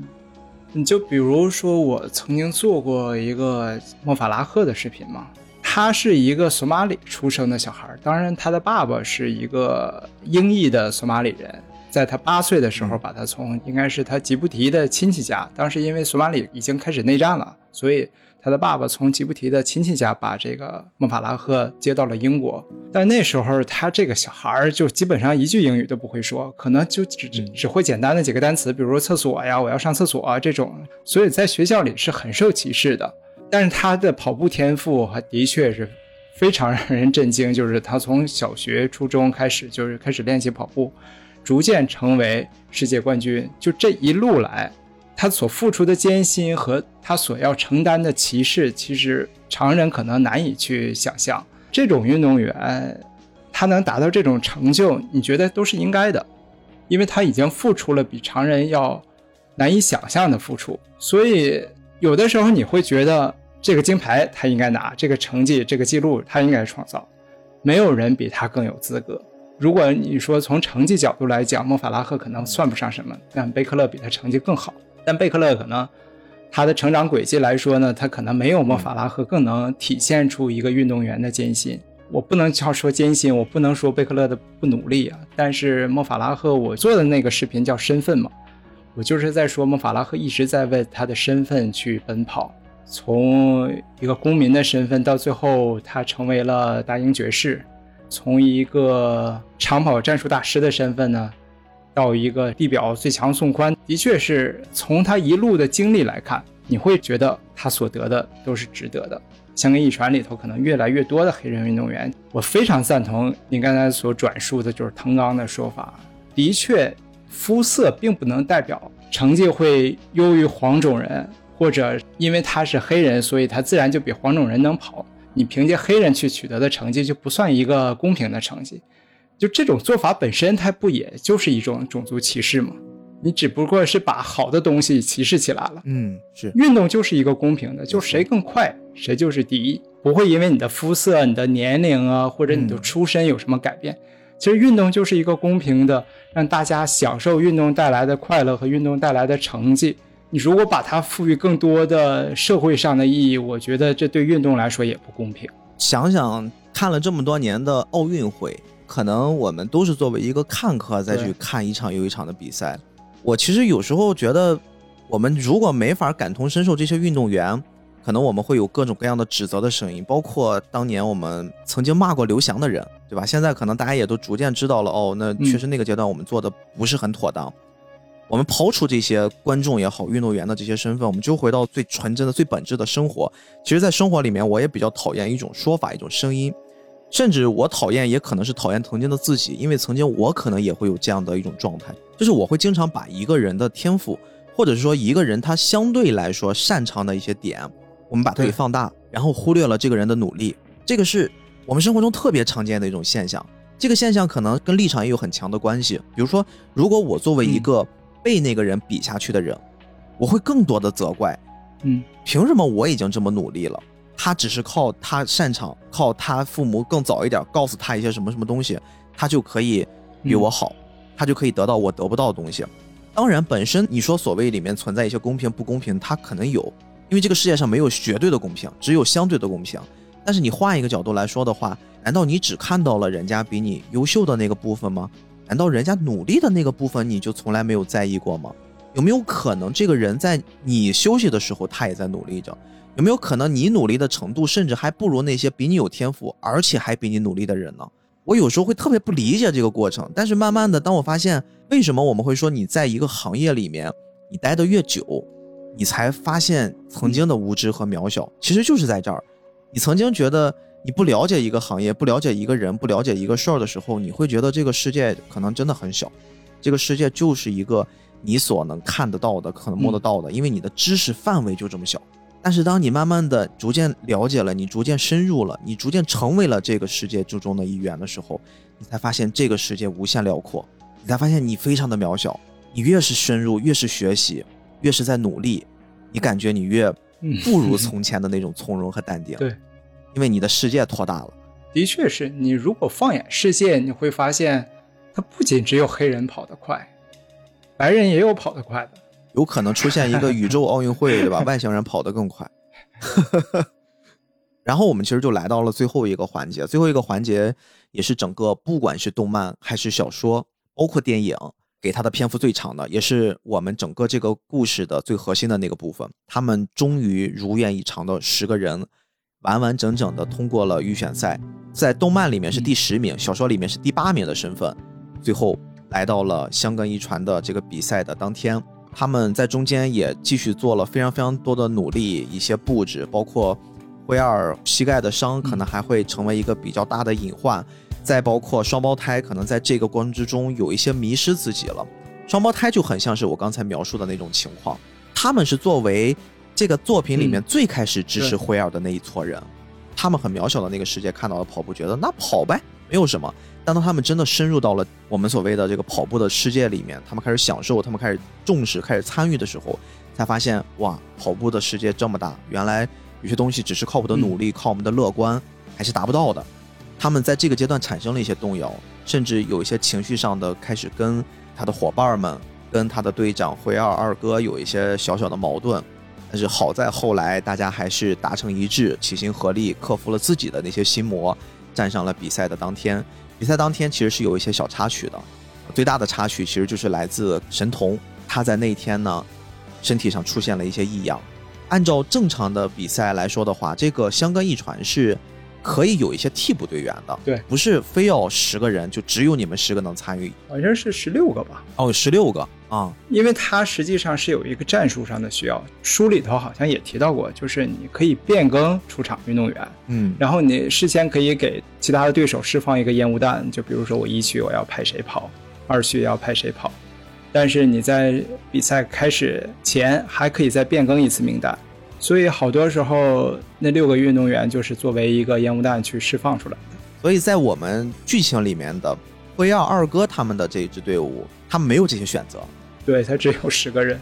这十个人我就必须要保证大家齐刷刷的上，齐刷刷的跑完，我们才能有成绩。所以其实那段挺让人心疼的。比赛正式开始之前，其实还要稍微说一说二哥的这个战术安排，因为将近一年的训练，大家天天朝夕相处，二哥一直在观察他的队员们，谁都适合什么。江根一传在第二棒里面，传说都是王牌竞争的场次，花式二区叫。对对对，好像我在后面的一些资料里面查看的是收视率也是在这个第二道是非常高的。再就是您刚才说的第五棒、第六棒，本身二哥是准备把他们的王牌阿走安排在。第二棒，他问你想不想参与这个王牌的这个角逐？阿走其实回答特别的随意，因为他已经度过了他那个坎儿了。他说我都行，你只要让我跑就行，别管我第几道。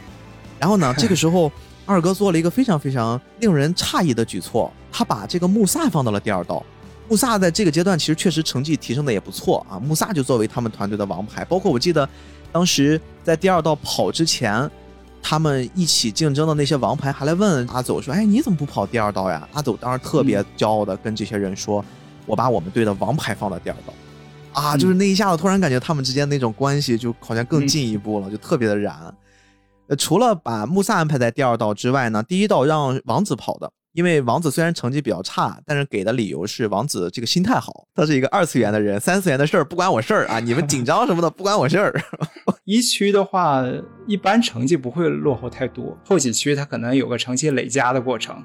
那可能把压力最小的还是给队里头最弱的选手，让他不至于那么大的压力。对对，而且我觉得吧，还有一种可能，你知道这种团队比赛吗？前面落后一点，其实后面总有希望嘛。就大家总觉得我可以追得上，可以追得上。你说如果明显就是队伍里面比较弱的角色，你往后放了，他这个追上的希望就比较小了，就这个变数就变小了。对，所以我觉得放到前面就是怎么正着反着，可能我们都可以理解。啊，第二棒是穆萨，第三棒、第四棒就放给了双胞胎这两个人，本身也身体条件不错啊。通过二三四这三道一起来帮王子第一道落后的那一小部分做一点弥补。然后第五道，刚才大老师说了，是一个上坡道。原本的计划就是给神童，因为神童本身他的跑步姿势、他的体态就非常适合上坡，加上他曾经在他的那个老家里面，也就是很适合这种丛林上窜来窜去的啊。以前的测试什么的，他这个上坡都是非常厉害。就如果正常状态之下，我看到很多弹幕的猜测说，神童都有可能会破了他们那个区间小记录的，就有这种说法。我觉得可能性不会很大。对对对，我也觉得大家就是借助他的伤病，可能稍微给他夸大了一下。但是真的就很惨。我说实话，我看那块就有点心疼，不管是小说还是动画，动画表现的尤其惨。对，我那小脸红扑扑的，明显就是重感冒。如果在感冒的状态下，他的心率会升高的很多。然后你跑步其实最在乎的就是心率了，心肺功能。他如果心肺功能都非常不好的话，那其实是有生命危险的，就很像你刚才讲那个故事了。如果这个人受伤了，我们从道义的角度、从理性的角度来说的话，都不应该让他去参与。对，我们就觉得，哎，你你就休息吧。但是我们也介绍过，对于二哥他们所在的这支队伍没得选。对，如果他不上了，其他所有人的努力都白费，我们所有人的梦想就已经戛然而止了。嗯，所以。即便是每一个人心里面都在制止着自己那个善良的小人，告诉他吧，不要跑了，生命为重，身体为重。但是大家可能还都是这句话说不出口。对，神童他是一个很善良的人，你刚才也说过，他一定也知道这件事儿的重要性，所以说他最终做的决定就是啊，不要担心我，嗯，我跑。嗯，虽然他这次把比较好的队伍的节奏，前面大家的节奏都给带起来了，他可能成绩并不是很好啊，又落后了很多，让队伍又。到了末尾，但是他还是坚持跑下来了。只要跑下来了，就有希望。只要有希望，整个这个队伍就还有前进的力量。所以第一天就几乎是在这样的一个状态下停止了。嗯，然后到了第二天，大家经过一晚上的整顿，然后包括我觉得也是被逼到了一种绝境，然后他们迸发出来的那种力量吧。嗯，第二天因为是要返回去了嘛，那么第一天最后的是上坡，第二天一开始就是下坡，对，哎，就交给了阿雪。阿雪的理由是因为说她的大腿比较粗壮啊，她的他是学核心剑道的力量比较好啊，对，她是学剑道的，嗯对，但是有过一些这种基础，底盘比较稳，然后就给她安排跑这个下坡，下坡好像就危险性还是比较大的。对，因为速度不太好控制嘛，你下坡速度会很快，也会导致你心率会急剧升高。如果你到一个相对平缓的路段的时候，你就会发现心跳的不行。如果了解一些跑步的，就知道为什么我总在强调心率这个事儿。就是你一旦心率很高的话，你消耗的就可能是你肌肉内部的氧气还是什么，我这个说不太清楚了。但如果你在心率一个相对平缓舒适的状态，你消耗的是糖分，是你体内的糖分。所以都说慢跑可以减肥嘛，其实就是把你身体内多余的糖分去消耗掉了。然后你如果在下坡的时候控制不好速度，越来越快，越来越快，你这个心率上升到一个你接受不了的程度，你可能跑三十分钟就再也跑不下去了，因为你已经把体内的肌肉内部的氧气给消耗掉了。威尔曾经在这个阶段给阿雪其实还提醒过一嘴，真正在下跑的时候，速度肯定会变快，因为这是场地决定的。但是你一定要记得，真正你要决胜负的，其实是在下坡最后的那个平坡那一点儿点儿的路上。对，的确那一点儿点儿路可能才会变成大家真正在去竞争的，或者是说考验你的时候。所以说一直在强调让他注意体力分配，就很像是你习惯了下坡的那种状态，你突然变成平坡，你的身体就会不适应，就好像是你在爬坡一样，就整个那种状态，你的体力消耗会变得更大。阿雪其实这次完成的也非常好，还差两秒就破了他们那区间记录。跑完之后，两个脚上全是血。他的同伴在说：“哎，好可惜啊，还有两秒。”当然这是鼓励他嘛，你表现得非常不错。但只有阿雪自己知道，他已经倾尽全力了。小小的两秒对他来说可能难以跨越，嗯这已经是他的极限了，他已经突破自己了。然后顺利的交棒，下一棒就是我们的尼古学长啊，尼古学长接了阿雪的这一棒，也完成了他的人生蜕变。他自己在整个这一年的锻炼之中，体脂率急剧下降，啊，体能上升的很好。他也找到了他当时跑步的那些意义，包括他也一直在反思自己为什么会这些年放弃了跑步，放弃了一些自己原来可能会很热爱的一些事儿。嗯，完成了他的这一棒，就是我们的 King 哥啊，King 哥也也不考虑什么，哎呀，我最后这个找工作的事儿了，老子先把这比赛完成，工作的事儿去他的吧，最后说不定这个比赛还可以让我的工作变得更好。他也是踉踉跄跄的，然后竭尽全力的给了第九棒，哎，第九棒就是来到了我们的阿走，非常非常华丽的嗯。一次起跑。呃，我们这儿顺便还要说一下，阿祖的这次的竞争对手其实也也有一个很重量级的，就是曾经给他和穆萨上过一课的，我们说那个 啊前夫哥，他也是作为第九棒的一个选手，他没有跑第十棒，没有去冲线，嗯。那他决定在第九棒上，因为第九棒相当于第一天的那个第二棒，对。你说那个王牌的那一棒嘛，大家也都会把王牌放到这儿。啊。当时他们在比赛之前还有一段对话，前夫哥说说我准备啊破个记录。我不是跑完就行了，我要准备破个记录，这个才能把我的名字留在这场比赛上。因为对他来说，他也是大四了，最后一年了。嗯阿走 非常的嚣张呀，阿走可能那天状态也很好，加上之前他的队友给他的鼓励，以及他们队上遇到的各种各样的事儿，他说：“你破记录破你的，但是你这个记录可能只能持续一小会儿啊，因为我跑了就把你的记录也破了。”哎呦，就初生牛犊不怕虎呀，就 宣战了，但是很燃，真的很燃。对。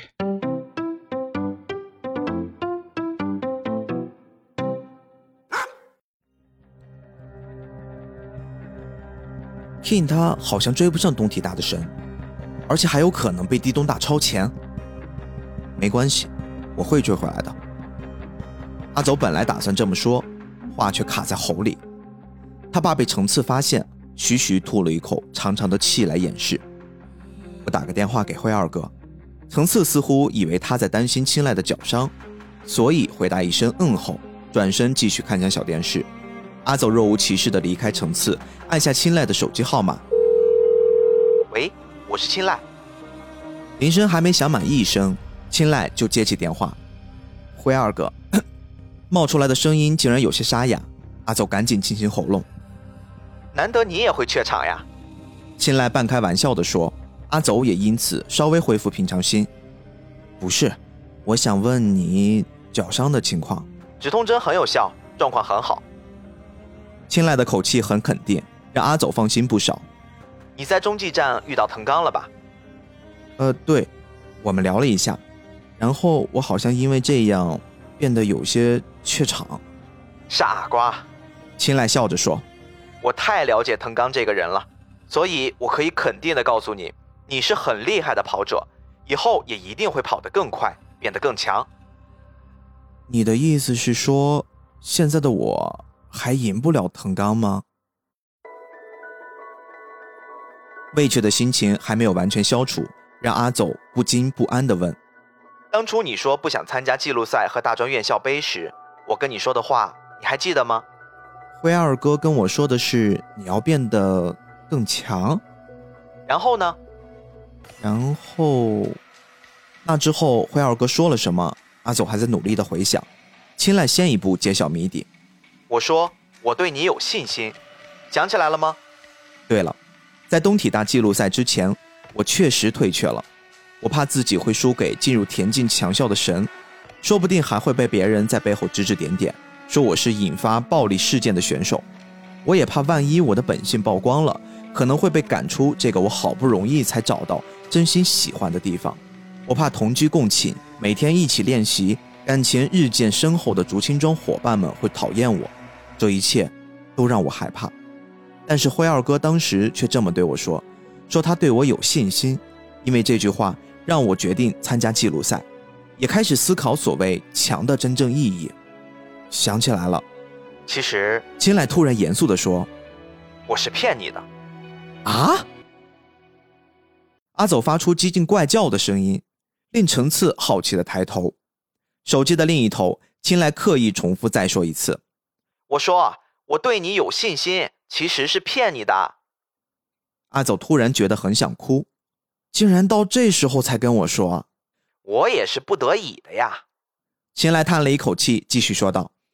那时候我们才认识一个多月，我怎么知道信不信得过你？可是如果不那样说，你又不想参加记录赛或任何比赛，这算人家说的苦肉计吗？”听到青睐这么说，阿走开始理解他这番话的意义。那现在呢？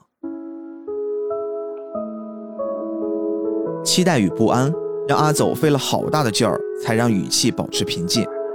说吧，说你相信我，这次一定要是真心的。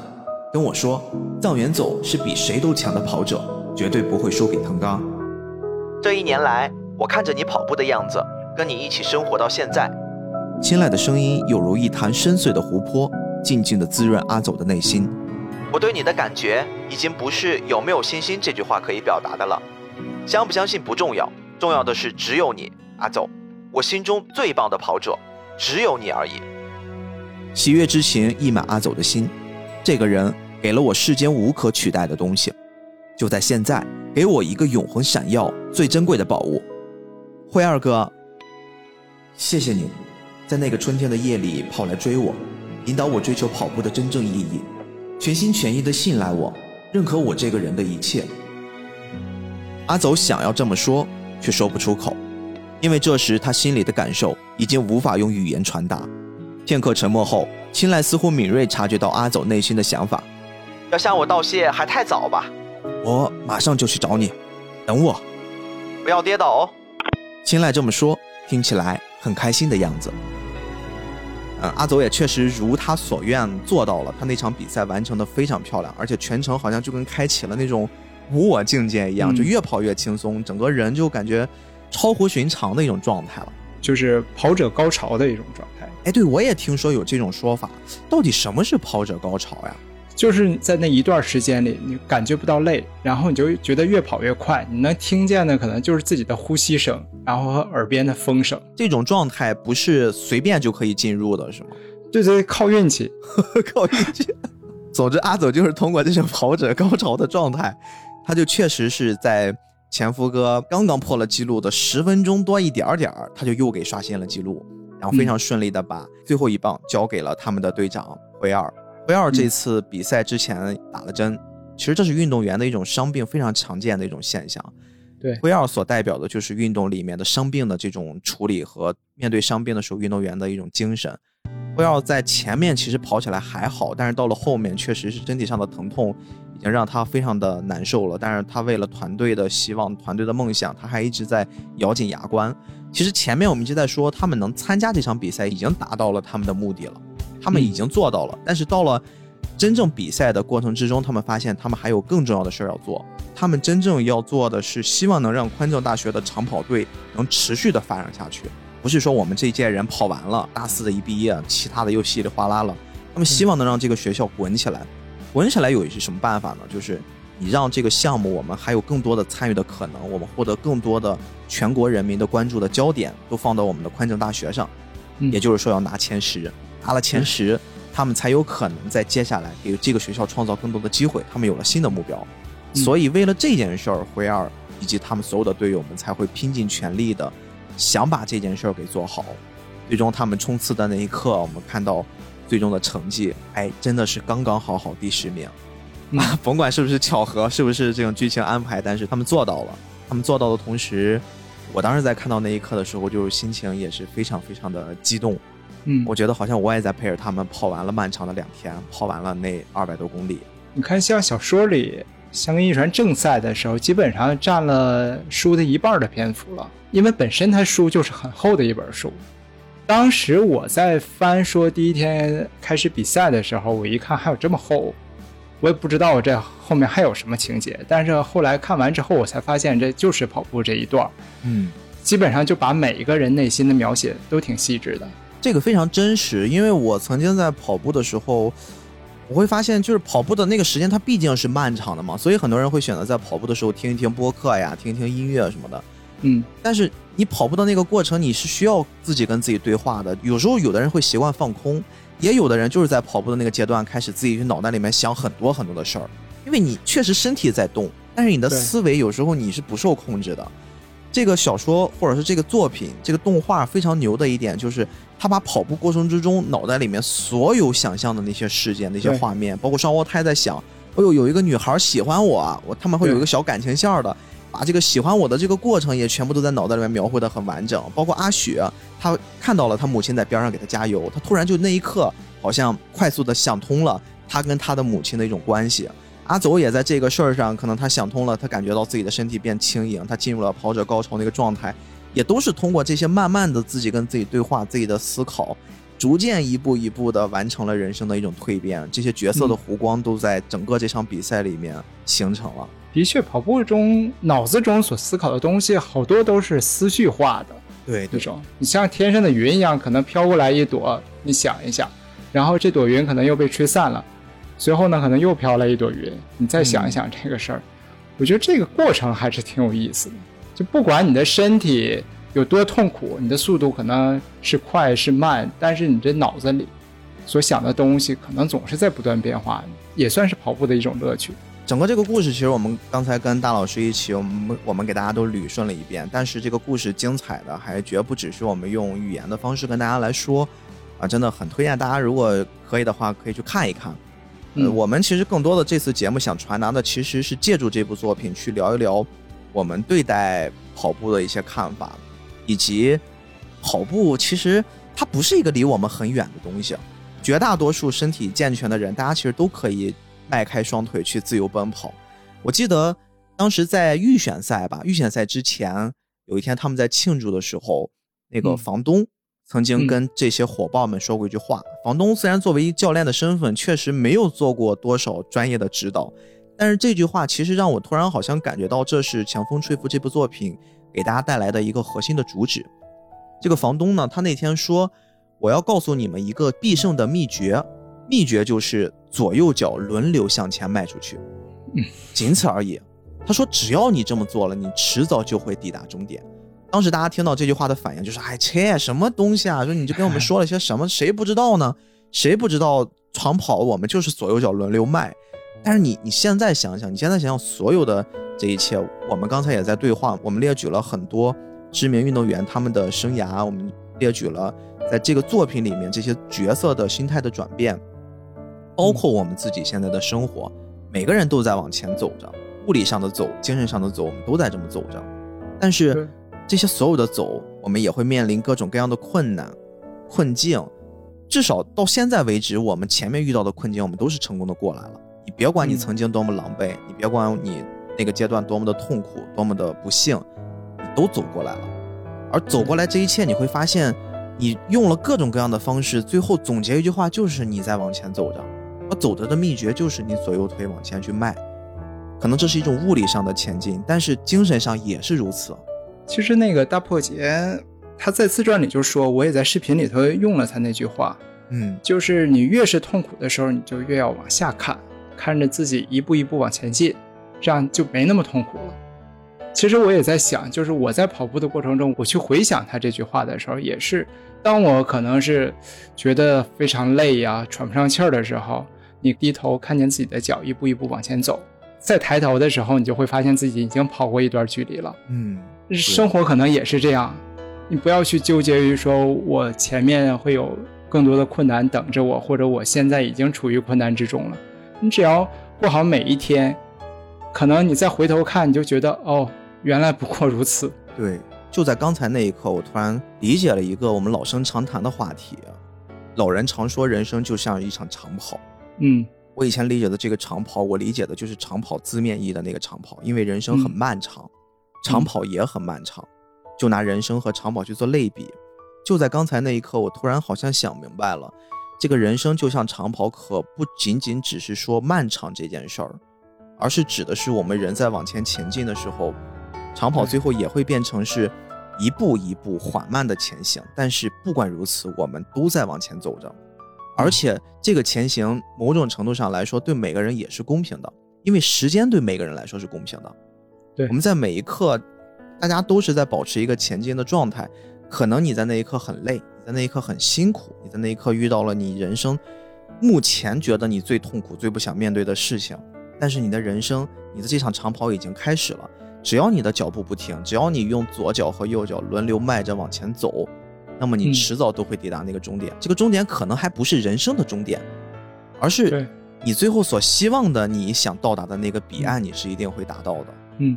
所以，我们借助这期节目吧，之所以我说特别想放在高考期间，放在毕业的期间送给大家，我相信很多听众，大家即便你现在不是正在面临毕业，你也一定都有过这个阶段，我们每个人都会经历过。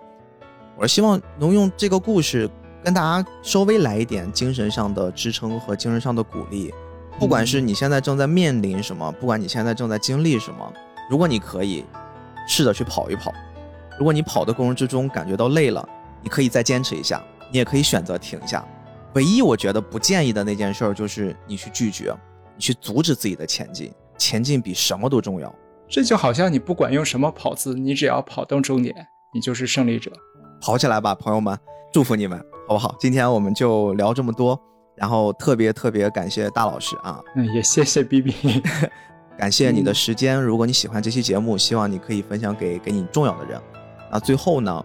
呃，我想借助村上春树啊，知名的日本作家，曾经也为香根一传写过了一个广告文案，其中的第四话，我来结束我们这期的节目。跑步时脑中浮现的思绪，就像天空中的云，各种形状、各种大小的云，时而飘来，时而散去，但是天空始终是那样的天空，而云只是过客。它们经过，然后消失。在暑天思考炎热，在冬天思考寒冷，在诸事不顺的日子里，就比平常更长久一些，更艰苦一些。多跑上一圈儿，在这之后留下来的只有天空而已。走り出せればほら掴めるから一度話した明日へのチケット この場所から始まるから取り戻すためもう一度リセ改札を出て目に映るサンセットオレンジ色が滲んで見えて流す涙を静かに照らして帰る場所だって言ってる気がして並んで